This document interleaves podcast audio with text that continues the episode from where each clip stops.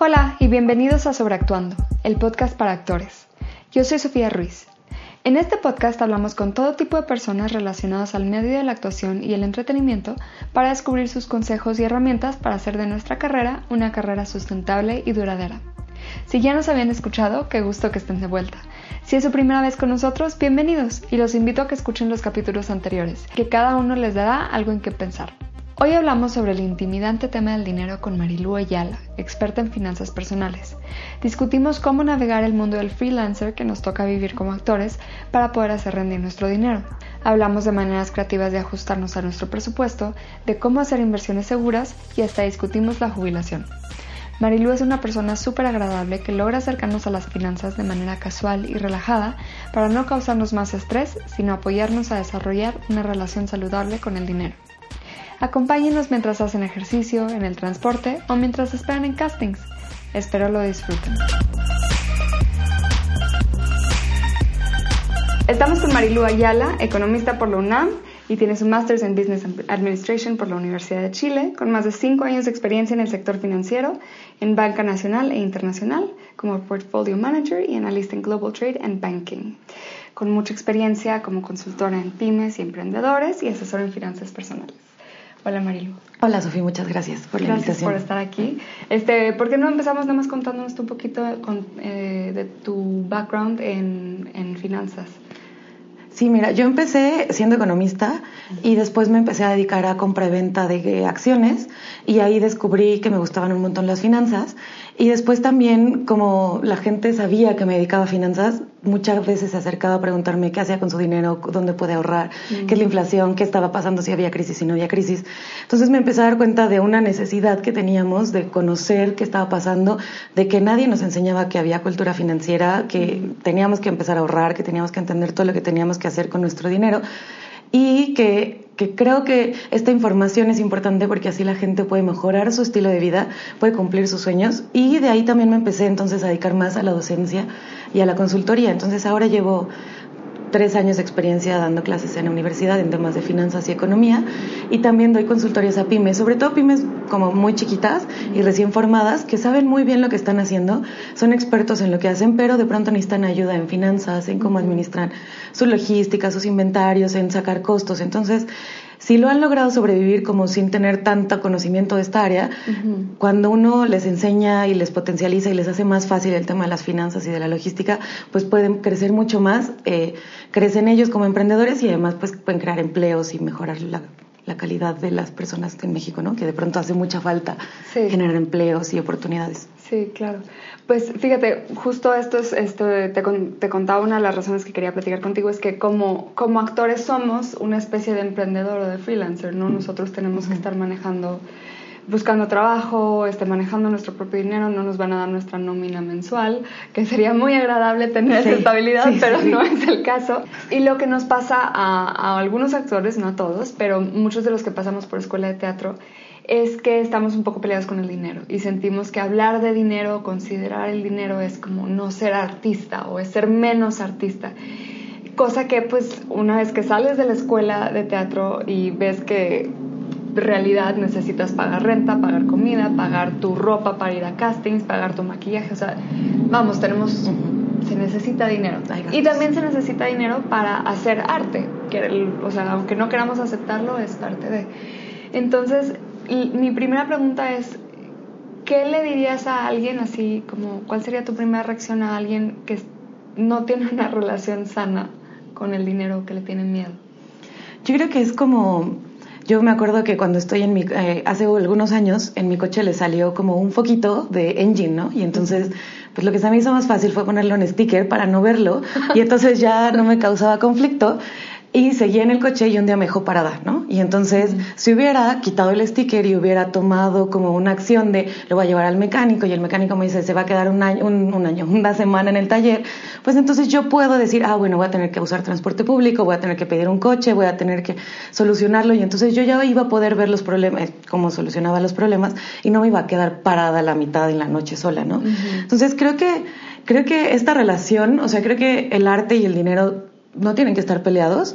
Al final vivimos en una sociedad en la que el dinero es un medio de intercambio, ¿no? Solamente es un medio de intercambio, no tiene que ser lo más importante. Y hay como algunas opciones como, como más de economía circular en la que no solamente se tiene que intercambiar dinero, sino que pueden intercambiar servicios, ¿no?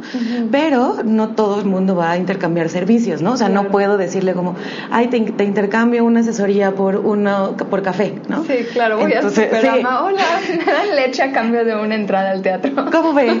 No, ¿no? Entonces, para algunas cosas se puede negociar de esa manera y entonces uno no se siente como tan que está monetizando ni cambiando todo por el dinero, pero sí necesitamos tener una buena relación con el dinero porque al final, como tú dices, ¿no? Hay que pagar una renta, hay que pagar ropa, hay que invertir para poder ir a los castings, está, hay que invertir en clases de inglés, en clases de actuación, en un montón de cosas que a la larga pues van a hacer que uno sea mejor actor, que sea mejor actriz y que pueda crecer en su patrimonio y pues cumplir los sueños, ¿no? Claro. En realidad el dinero no es como el enemigo ni la cosa horrible, sino puede ser un medio que nos ayude a estar uno más tranquilos y dos a cumplir las metas, ¿no? Sin estar peleados, ¿no? Una cosa, creo que también hay una diferencia, ¿no? Entre cuando uno pide muchísimo dinero por algo y cuando uno pide el dinero que necesito.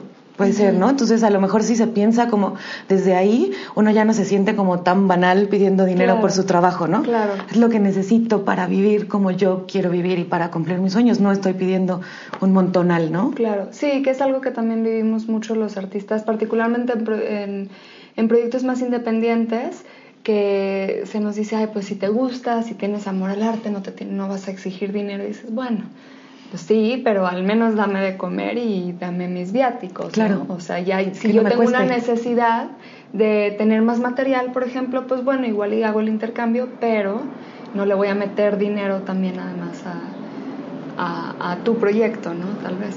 Este, entonces, dentro, ya, ya en el mundo laboral de actuación somos freelancers, ¿no? O sea, a veces nos pagan, a veces no podemos pasar tres meses sin que nos den un peso y de pronto, pum, nos dan pues una cantidad un poco más fuerte. Entonces, ¿cómo le hago para no acabarme ese dinero en tres segundos y para esos tres meses que no me entró nada, poder seguir teniendo mi, mi, mi casa? Claro, sí, pagar la renta, sí. Sí, esta es como la contradicción, ¿no? De que no entra dinero constantemente, pero sí tengo gastos fijos. Entonces, eso es como pues la paradoja de todos, ¿no? Lo que lo que se recomienda mucho para gente que no tiene ingresos fijos o que son freelance es este sacar un promedio de los ingresos. Como sacábamos el promedio de la escuela, tenía 7, 8, 9, 5, 10 y un 6, y al final te sacabas un promedio de 8, 5. Hacemos lo mismo. Yo calculo y sumo cuántos son los ingresos de cada mes. Vamos a hacer un ejemplo práctico. Por ejemplo, eh, cinco meses, ¿no? Tengo 10 mil pesos, el segundo mes 12, el tercero 15, el cuarto 9 y el quinto 8.500. Okay. Si sumo estos ingresos en los cinco meses gané 54.500 pesos. Eso lo divido entre los cinco meses y en promedio yo gano 10.900. Entonces, aquí este sería como el ingreso que yo, el primer ingreso que yo podría calcular, los 10.900. Tendría que hacer mi presupuesto en función de estos 10.900. Hay algunas opciones como ya más, este, que me van a ayudar a ser un poquito más puntual, que aquí vemos que tienen como brincos, ¿no? Un mes gano 10, después brinca y sube a 2.000, sube a 12.000 y después baja hasta 8.500. Estas variaciones se llaman como estadísticamente desviación estándar. Si son chipocludos, no importa. En el Excel le ponen desbest y les va a salir cuánto es lo que varía. Entonces lo que yo estoy haciendo es como calcular esta volatilidad de los ingresos. Fácil, ya así como en resumen, lo que podemos hacer es sumarle y restarle el 15% a este promedio.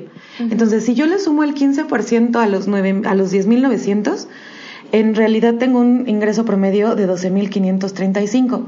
Eso es lo que más podría hacer. Y mínimo 9.400. Le estoy quitando el 15% porque estoy calculando el peor escenario. Lo que queremos hacer es calcular el menor ingreso.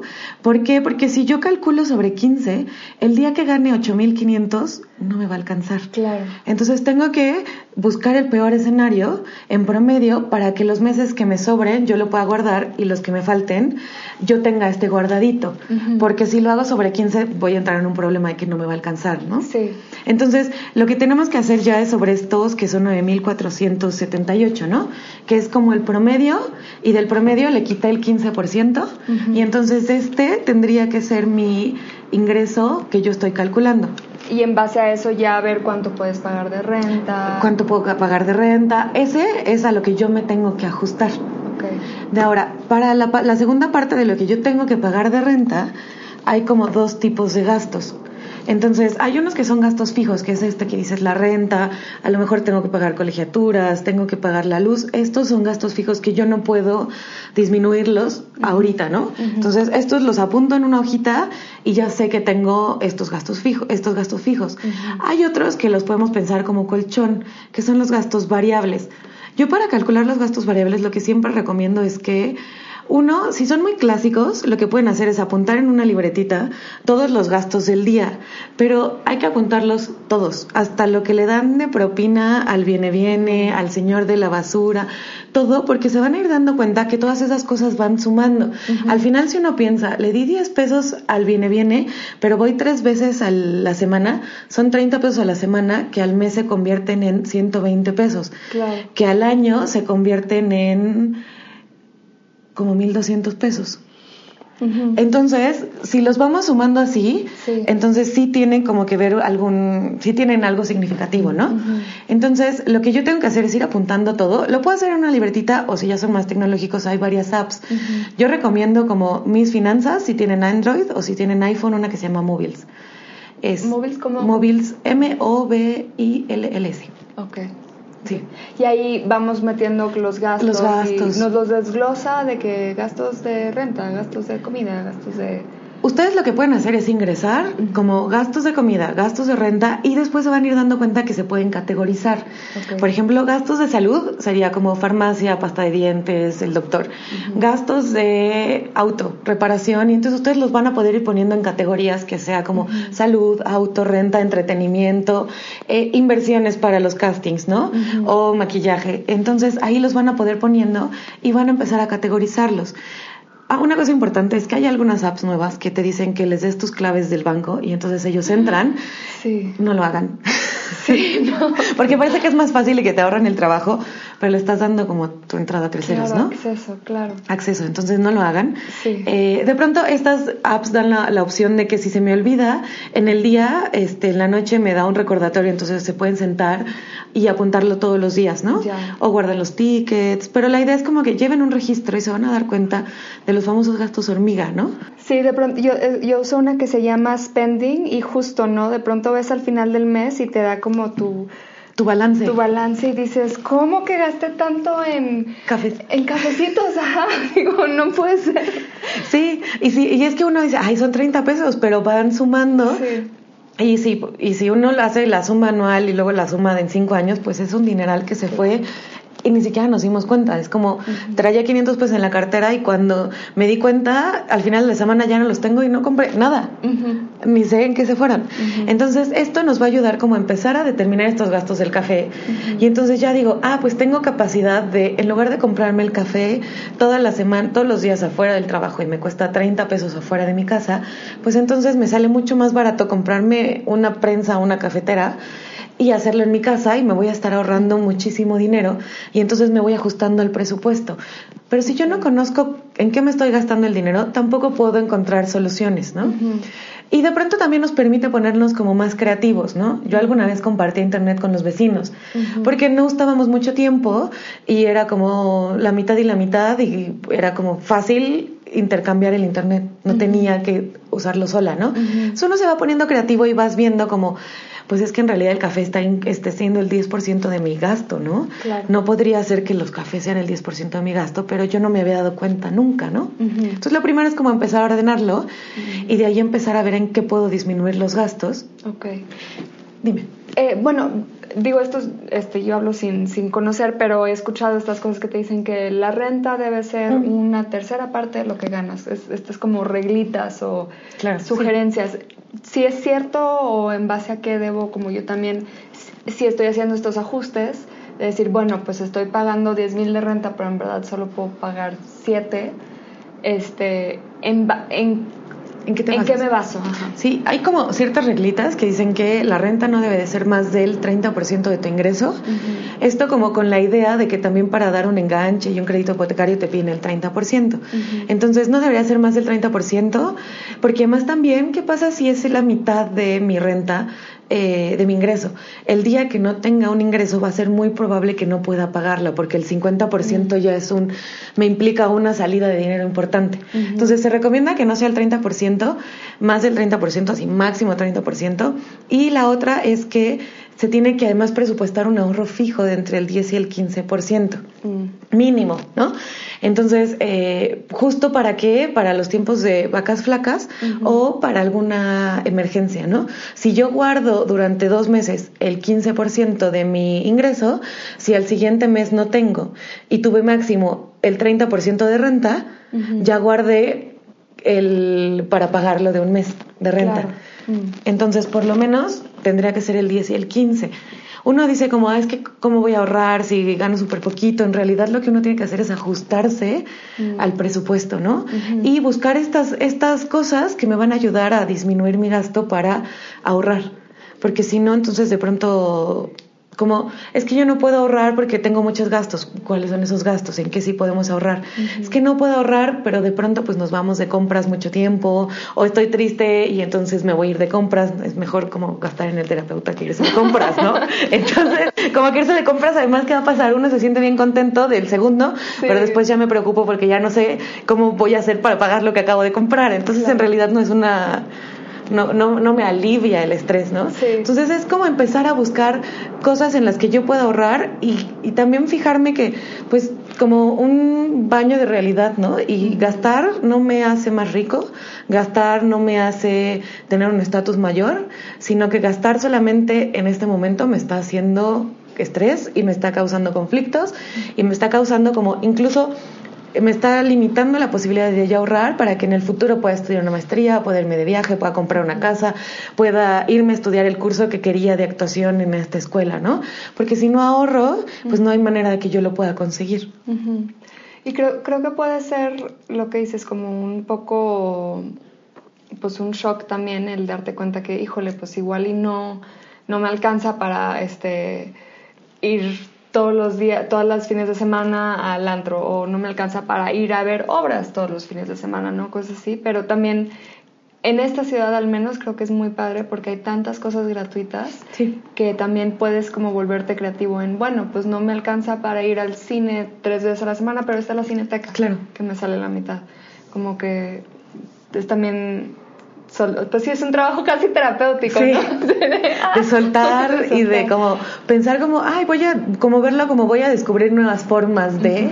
Y también ayuda mucho si uno tiene un objetivo claro y te lo quieres gastar y dices, no, es que lo, no voy a ir al cine o me voy a esperar, eh, mejor voy a ir a la cineteca porque lo que me ahorre, este, va a ser para cuando me vaya de viaje o para el curso que quiero tomar o para... Entonces eso ayuda mucho, el que ustedes tengan un objetivo, el que uno tenga un objetivo claro de qué es lo que quiere, entonces ya no se siente como un sacrificio tan terrible, pero ya tiene un objetivo, entonces como que te motiva a ahorrar y es mucho más fácil, ¿no? O también como si uno vive estresado, si yo tengo bien ordenado cuánto gasté, en el momento en el que llega el tiempo de pagar la quincena de la tarjeta o que tengo que pagar la renta, causa de veras estrés, ¿no? Así como tengo que abrir la cuenta a ver si me alcanza para pagar la renta, causa muchísimo estrés, pero si yo estoy ordenado y sé que gasté lo que tenía que gastar, entonces no me va a generar ningún estrés eh, entrar a la cuenta y transferir el, pago de la renta, porque o pagar la tarjeta de crédito porque yo lo hice ordenadamente y entonces vivo más relajado, ¿no? Claro. Y no me estreso. ¿Y cuáles son algunas maneras de eh, o sea, ya más prácticas de ahorrar, tener una cuenta separada dentro de mis cuentas en banca en línea o, o el colchón? ¿O ¿Qué recomiendas tú para, para, empezar a hacer esos ahorros? La primera es como, como que no cuentes con ese dinero, ¿no? O sea, si, gano, si, si mi presupuesto promedio mensual son 10 mil pesos, me ahorro los 10 mil, los, el 10%, que son mil pesos, y entonces me ajusto a 9. ¿No? No pienso que gano 10, pienso que gano 9 y esos 9 hay algunas eh, opciones de ahorro que te lo quitan inmediatamente que cae. Entonces tú nunca lo ves y entonces nunca lo siento y ni siquiera me acuerdo que lo tenía y no siento que me lo quitaron. Otra opción es, como tú dices, hay unas opciones, hay algunos bancos que tienen apartados o que tienen opciones de inversión y entonces lo que pueden hacer es pasarlo inmediatamente ahí y ya no lo toco. Incluso como de manera segura también es como una buena opción porque cuando uno va al cajero, ese dinero que tengo en apartado en inversiones no se ve. Entonces, el, si atrás está alguien viendo cuánto tienes en tu cuenta, pues nada más tienes mil pesos. Entonces, no vas a hacer un blanco, ¿no? Entonces uno está más tranquilo también porque el dinero no está a la vista ni para uno ni para personas ajenas. Entonces, de forma de seguridad también está bueno eso. Y otra forma también es, tú decías, como si abajo del colchón. Este, usted como cuando teníamos, yo me acuerdo que cuando era niña los chetos costaban tres pesos, ¿no? O cuatro pesos. Ahora una bolsa de chetos cuesta nueve pesos. Estos mismos, hoy con cuatro pesos no me alcanza a comprar una bolsa de chetos. Entonces, yo lo que tengo que hacer es invertir o buscar ahorrarlo en algún lado donde estos mismos tres pesos se conviertan en 10 para que yo pueda comprar los chetos hoy. Esto pasa porque existe la inflación. Y la inflación es normal que aumenten los precios y es regular y no, no, en México los últimos 20 años no hemos tenido problemas de inflación. Pero si yo tengo el dinero guardado por 20 años, lo que va a pasar es que tenía 15 pesos que me alcanzaban para comprarme unas papas y un refresco y ahora 15 pesos no me alcanza más que para una bolsita de papas. Entonces estoy perdiendo poder adquisitivo, se llama, me estoy haciendo más pobre, el mismo dinero no me alcanza para comprarlo en el futuro. Entonces lo que yo tengo que hacer es buscar una manera de invertirlo, de guardarlo en algo que replique la inflación. Y estos instrumentos que yo recomiendo, que son los más fáciles, los más seguros, son los CETES. Los CETES es como prestarle dinero al gobierno. El gobierno, como cualquier persona, como cualquier empresa, necesita dinero. Y ellos lo que hacen es usan ese dinero para invertirlo. Es seguro, ¿por qué? Porque el gobierno, para que no pague sus deudas, tiene que ser porque de veras es así como una crisis y se va a acabar el país y que el mundo, ¿no? Entonces es súper seguro que te van a pagar lo que te dijeron. Ahorita las tasas del CET están entre, de CETES entre 7 y 5. O sea, si yo meto 100 pesos, al final voy a tener 7 pesos de rendimiento en un año. Las tasas siempre nos las dan en un año. Entonces, si yo invierto, si la tasa es del, vamos a hacer un ejemplo, del 10% anual y yo solamente lo guardo por 6 meses, solamente me van a dar 5 pesos de rendimiento de estos 100 pesos, porque solamente se quedó 6 meses, que es lo proporcional. Mm. Entonces, siempre que vean todas las tasas, todas son anuales. No significa que me van a dar 10% cada mes, ¿no? Siempre son anuales. Ok, ok. Entonces, CETES es una forma en la que tú le prestas al gobierno y como le estás prestando dinero al gobierno, te van a dar intereses. Mm. Entonces, ¿cómo funcionan los CETES? Es, yo voy a comprar un CETE y le voy a prestar al gobierno 9.5 pesos, estoy comprando un bono, por así decirlo, si es más fácil entenderlo, y al final me van a dar 10 pesos. Entonces yo invierto 9.5 y tengo de ganancia 10 pesos. Lo que está pasando con los CETES es que te garantizan que yo voy a ganar lo mismo que la, que la inflación. Entonces, estos 9.5 me alcanzaban para comprar un kilo de tortillas. Al final del año voy a recibir 10 pesos, las tortillas van a valer 10 pesos y voy a acabar pudiendo comprar las mismas tortillas con esos 10 pesos. O sea, permites que tu, que tu dinero crezca. Pues, crezca igual que, la inflación. la inflación. Y esto es, es, eh, es lo mismo que ciertos mecanismos eh, hay ciertos bancos que ofrecen como un fondo de inversión. ¿Son estos o esto es distinto? Es distinto. Los bancos que ofrecen fondos de inversión son como que ellos hacen una mezcla de diferentes cosas. Entonces pueden invertir en CETES, pueden invertir en deudas de, de empresas, por ejemplo, Bimbo o Cemex tienen deuda también y entonces tú les prestas ese dinero a las empresas o eh, deudas de otros países, ¿no? Ellos hacen una mezcla pero el tema es que ellos cobran comisiones y la deuda de una empresa corre un poquito más de riesgo que la del gobierno. Mm. Y también tienen fondos de inversión que invierten en acciones y en derivados, que son cosas mucho más riesgosas y que si uno no está informado y no está viéndolo todo el día, lo que va a pasar es que sí puedo yo meter 100 pesos y puedo obtener menos. Entonces ahí sí existe un riesgo de que también puedo obtener más que en CETES, pero tengo que estar atento. Entonces yo creo que si uno no va a estar atento y no quiere complicarse mucho, lo mejor es invertir en instrumentos que se llaman de renta fija. ¿Por qué? Porque me dan un interés y yo ya sé cuánto voy a ganar al final, como los CETES, ahorita tiene una tasa de 7.5, yo ya sé que si lo invierto en un año, al final de un año me van a dar un 7.5. Si yo lo meto en un fondo de inversión en dólares o en acciones, no sé cuánto me va a dar al final. Mm. Y no nadie me puede decir, ¿no? Si me dicen incluso está penado. ¿Por qué? Porque depende de un montón de factores, de la economía, de la empresa, de, del mercado. Entonces, los CETES son una buena forma y hay algún antes eh, para uno poder comprar un CT necesitaba tener muchísimo dinero. necesitabas tener por lo menos uno o dos millones de pesos. Ahora hay una página de internet, el gobierno lo que quiere es como hacer que toda la gente tenga mejores opciones de ahorro, sin importar si eres rico, si eres pobre, pero que tú tengas opciones de ahorro y que te den la inflación, ¿no? O sea, que no se haga más pobre la gente, por así decirlo. Entonces hay una página que se llama cetesdirecto.com y es desde 100 pesos, ustedes pueden abrir su cuenta meten 100 pesos, pueden domiciliarlo, o sea, desde la aplicación les van a quitar 100 pesos, 500 pesos, lo que ustedes decidan, o ustedes pueden entrar y poner el dinero ahí y te están dando el 7.5.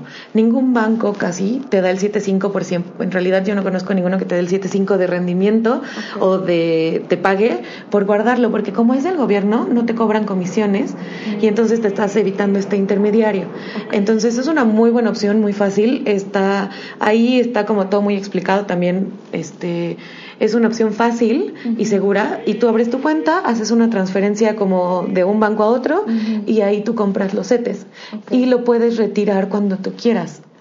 Eh, si yo lo deposité, yo a lo mejor dije, quiero una tasa de un año, pero resulta que necesitas el dinero en el mes 3, sin problema, tú lo vendes, te van a dar solamente el rendimiento proporcional los tres meses y tú puedes disponer de tu dinero. O sea, tú no estás obligado a dejarlo ningún plazo que esa es otra ventaja. Que hay unos instrumentos que, sí, ¿no? Que la emergencia que sea no lo puedes tocar. No lo puedes tocar y además luego es bien difícil porque en la tercera luna llena de la Semana Santa del año que termina en par, puedes sacar tu dinero. Entonces es bien complicado. ¿A poco son lunas llenas? es, como el, es como súper sarcástico, pero sí es así como en el tercer martes de la, del segundo mes, a partir de la una, puedes sacar tu dinero. Entonces es bien, y te lo doy en dos semanas. Entonces, sí es como muy difícil y los CT sí tengo disponibilidad de mi dinero. Sí, porque y entonces uno a veces firma y no sabe, y si tengo una emergencia no puedo disponer de mi dinero. Y aquí sí puedes disponer del dinero eh, si tú lo depositaste en cualquier momento. Hay un par de reglitas, pero en general es como muy fácil invertir este, y recupero la inversión, la inflación. Ok. Hablando, bueno, también medio se conecta. Eh, de la jubilación, ¿no? que también es, tenemos que hacer pues una especie de ahorro para nuestra jubilación. En otro capítulo hablábamos con, eh, sobre la ANDA y la, jubilación que nos ofrece, que, pero esa es, hay como muchos requisitos y se tiene que hacer, este, solo, solo la recibe uno si trabajó 25 años cotizando por la ANDA, ininterrumpidos, que eso la verdad no creo que sea una realidad para muchos sectores. Este, entonces, ¿qué podemos hacer nosotros de manera independiente para que cuando nos queramos y, vamos, para poder jubilarnos, deja tú cuando queramos. Sí. Ese es un tema, pues bien, ahora está como, justo acaban de, salir las noticias que las AFORES, que es como los instrumentos para, con la que ahora nosotros, los que no estamos como, no vamos a tener pensión, ah, bueno, va, desde el principio mejor.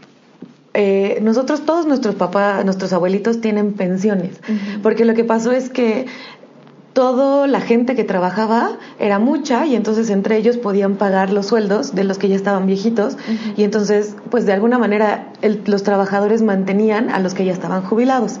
Lo que ha pasado es que ahora cada vez tenemos menos hijos y entonces se llama como que se invirtió la pirámide, ¿no? Entonces ahora la base de la que trabaja es mucho más chiquita y la gente que va a jubilarse es mucho más grande. Entonces lo que lo más problemas de administración, eh, lo que pasa es que ahora ya no hay suficiente gente que trabaje para mantener a todos los que se van a jubilar, ¿no? Entonces ahora eh, los que empezamos a trabajar después del 93 no vamos a tener opciones de jubilación. Los que empezaron a trabajar antes del 93 van a poder pensionarse con los últimos sueldos y como siempre lo hemos conocido, ¿no?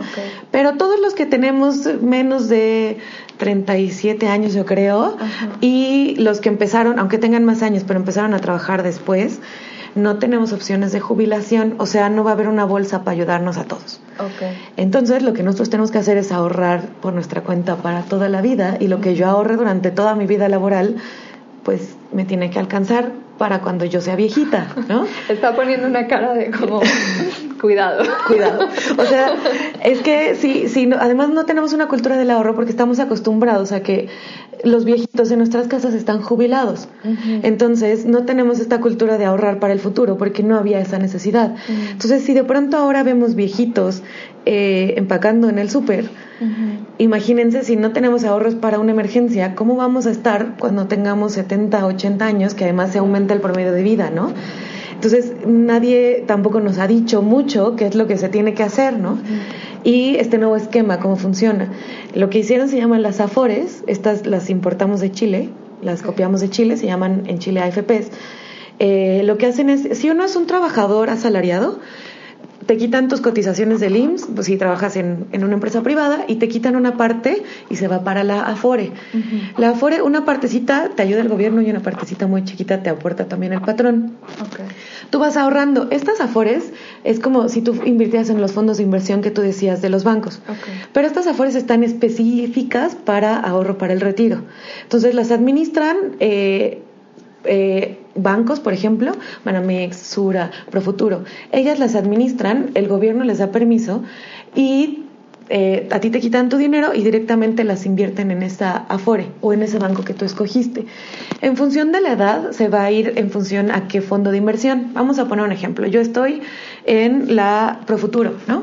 Profuturo tiene cinco tipos de Afores. CIEFORES se llaman, CIEFORES. Y te van acomodando en función de tu edad. Entonces, en función de mi edad, si yo estoy muy joven, puedo asumir el riesgo que te decía de invertir en acciones. Puede bajar y subir, no importa que yo pierda un mes, porque la, economía tiende a crecer. Entonces puedo asumir riesgo porque me faltan 60 años para jubilarme. Pero cuando ya estoy a punto de jubilarme, no pueden asumir tanto riesgo. Entonces me imponen en un cajoncito de la Afore donde me invierten con menos riesgo. Me invierten, por ejemplo, en CETES. Entonces, en función de la edad, nos tocan diferentes cajones. Yo recomiendo que entren a la CONSAR, que es la Comisión Nacional de Ahorro para el Retiro. Ellos son como la parte del gobierno que revisa que las AFORES inviertan donde tienen que invertir, inviertan como tienen que invertir. Y ahí hay un ranking de las, de la, de, son, si no me recuerdo, como entre 8 y 9 eh, bancos, por así decirlo, no son bancos, pero no todos, pero por así decirlo, bancos que administran los ahorros para el retiro. Entonces, ahí te dicen quién está dando más rendimiento en función de los cajones porque a lo mejor Banamex da mejor rendimiento para los jóvenes y para los que ya están más cercanos a jubilarse da mejor rendimiento pro futuro. Entonces yo me puedo cambiar a donde quiera, cuando quiera, porque ese es mi derecho como trabajador, ¿no?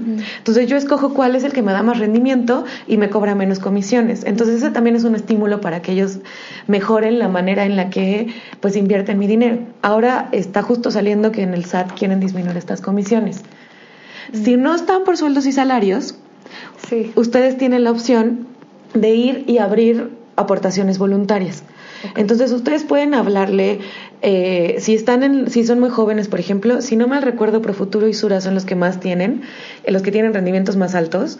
Eh, lo pueden revisar en la CONSAR para que sea totalmente transparente. Y ustedes lo que pueden hacer es ir, le hablan y dicen quiero invertir, quiero guardar, hacer aportaciones voluntarias porque soy trabajador independiente. Y entonces ustedes pueden hacer estas aportaciones voluntarias, ellos van a ir a donde ustedes les digan, les tienen que explicar todo cómo funciona, van a abrir su cuenta y no pueden, en teoría, no pueden retirar el dinero hasta que se jubilen. ¿No? Como son aportaciones voluntarias, hay muchas reglitas también, pero bueno, sí se puede retirar, pero la idea es no retirarlo porque es para cuando yo me jubile. Este, y como, como extra, como tip, estas aportaciones voluntarias son deducibles de impuestos. Hay cierto límite, no se puede deducir todo, creo que son hasta 140 mil pesos más o menos, pero son deducibles al año, pero son deducibles de impuestos, mm. siempre y cuando no saquen el dinero. Si saco el dinero ya tendré que pagar los impuestos, ¿no? Entonces, yo esto puedo, puedo este, acceder a las afores como por aportaciones voluntarias, aunque yo no tenga, yo no esté asalariado. Ok, que también hay, hay como seguros, ¿no? Que hacen este mismo tipo de vamos, que tú vas pagando como tu seguro medio de vida y, y vas acumulando dinero para retirar en algún momento, ¿correcto? Sí, sí, se llaman como seguros para pensión, para pensiones. Entonces tú vas haciendo, pagas un seguro de vida y al final de 30, 40 años te van a ir administrando tu pensión. Esto es interesante, son buenas opciones. Tú decides cuánto quieres que te retiren al mes. Lo único es que hay que tener mucho cuidado con las cláusulas, porque hay algunas en las que a lo mejor ustedes aportan durante dos años mil pesos al mes sin problema si falto dos o tres aportaciones al mes, pierdo todo lo que había puesto o pierdo una proporción de lo que había puesto. Sí dan muy buenos rendimientos, pero siempre hay que tener como mucho cuidado en estas como letritas, porque sí dan buenos rendimientos, pero si a lo mejor yo me estaba yendo súper bien y dije cinco mil pesos al mes y de pronto pierdo el trabajo y no lo puedo sostener, todo ese ahorro eh, se pierde. Pero entonces tengo que ver y ser realista, decir, no, pues mejor mil pesos y preguntar y leer las letras chiquitas, leerse el contrato, cuáles son las condiciones para que sí lo obtenga, cuáles son las condiciones para que no lo obtenga. Entonces estoy pagando un seguro de vida y además estoy haciendo como un ahorro. También son buenas opciones que las mismas aseguradoras dan. Ok. Este, Ay, esto como que pone uno nervioso. sí, lo sé. Pero la verdad es que es como mi foquito. Mejor desde ahorita empiezo a ahorrar eh, a que cuando esté viejita ya no tenga nada, ¿no? Y sea un problema porque además, pues tampoco como hay instituciones, no hay como dónde estar, ¿no? Es mejor ahora. Y como, bueno, como actores, sí de por sí en cualquier trabajo se vuelven menos las oportunidades, este, ya a partir de cierta edad para nosotros son muy pocos papeles para la gente viejita y los que los tienden a tener son las Judy Dench y Maggie Smith del mundo, ¿no? Que son como las, las reinas. Sí. Entonces, pues bueno, pues le vamos a cortar ahí porque si no nos vamos a saturar. Sí, sí, sí, no, no, no se estresen, poco a poco. Pero, este, pues me encanta, si tú estás de acuerdo, me encantaría tal vez en la siguiente temporada volver a tener sí, claro que de otro, de otro, de otro tema. Sí, sí, sí. Este, pero vamos a hacer nuestra ronda en chinga de ah, preguntas ya no relacionadas con dinero, esto es ligero. Vamos a dejarnos. ¿Mañana o tarde? Tarde. ¿Café o té? Café. ¿Playa o montaña? Montaña. ¿Cine o teatro? Teatro. ¿Teatro o tele? Teatro. ¿Qué te molesta? Ay, eh, la incongruencia, las mentiras, eh, como la falta de empatía. Ajá. Si pudieras ir a cualquier lugar del mundo, ¿a dónde irías? Ay, creo que iría a Asia. Si, algún, si alguien hiciera una película sobre ti, ¿qué género sería? Yo... ¿Cómico o de caricaturas? Las caricaturas. no, es la primera que dice que de caricaturas. ¿Quién te interpretaría? O si fuera, o tal vez la voz. Ay, no sé. Soy bien fan de Meryl Streep, pero... Espero no. pero como... pero no es de cómica ella. Bueno, también, sí. Meryl Streep, muy bien. Sí, soy súper fan. ¿Quién, eh, película favorita? Ay, qué difícil. Mulan Rouge, yo creo. ¿Serie? Ay.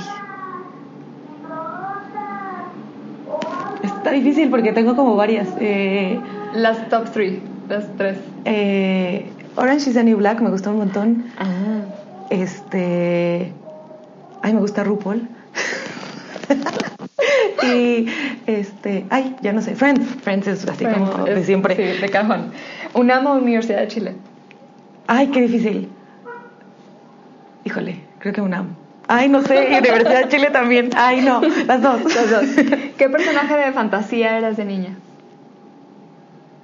Ay, me gustaba ser la bella de La Bella y la Bestia. ¿A qué le tienes miedo? A los temblores. Uy.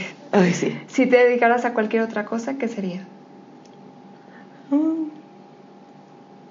No lo sé, yo creo que... ¿Lo que haces? Me gusta, sí, sí, sí, sí me gusta. Esa fue nuestra ronda en.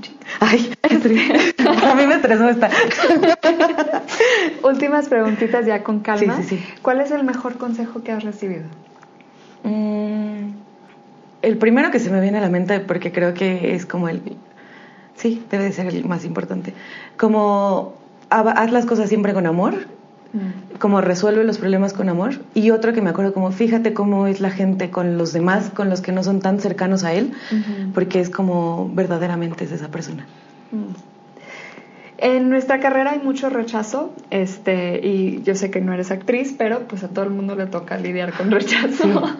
¿Tú cómo manejas el rechazo? Creo que como es un tema como de que además frustra, ¿no? Y que uno, que somos seres sociables y sociales y todos queremos como ser parte del grupo, eh, Yo creo que pensar que uno es uno mismo y que no somos un molde y aceptar que no somos como o sea, como que no le caigo bien a todos, está bien, ¿no? O sea, como que a lo mejor no me van a dar el trabajo, también está bien porque no era lo que en ese momento tenía que pasar y que las cosas no son personales. Creo que en el momento en el que me acuerdo que no es personal, incluso como cualquier reacción o cualquier cosa, es como, no es contra mí, es como así es la persona, así es lo que pasó, no era lo que buscaban, no es que yo no sea lo correcto, eh, ayuda como a aliviarlo. ¿Dónde te encontramos en redes? Si alguien se quiere poner en contacto contigo para una asesoría, este, ¿dónde te buscaría? Sí, estoy en Facebook como Marilo Ayala, Café de Finanzas. Okay. Y este, pues también me pueden este, mandar un mail o un WhatsApp que también lo ponemos si quieres. Perfecto, sí, lo pongo en las notitas. Sí, sí, sí. Marilu Ayala, Café, de, finanzas. Sí. Perfecto. Muchísimas gracias. No, muchas gracias a ti, mucho y nos estresamos un poquito. Pero, pero, es para. Sí, vamos a aliviarnos. muchas gracias por escuchar. A pesar de ser muchísima información, me siento tranquila y me llevo algunos ajustes que haré desde ahorita. Espero también les haya servido. Les dejo los links a las apps y páginas que nos recomendó Marilu y sus redes para que la contacten si quieren agendar una cita con ella. Si están disfrutando el programa, los invito a que nos den una reseña en su app de podcast. Toma un segundito y nos ayuda un montón. O comparta nuestro link en sus redes. Así le llegaremos a más gente que ya sea o quiera ser actor. Si tienen sugerencias de temas, mándenme un mensaje directo. Me encuentran en Instagram como Sofía Ruiz Actor. Muchas gracias por acompañarnos. Que tengan un hermoso día. Esta es una producción de Flower House Films.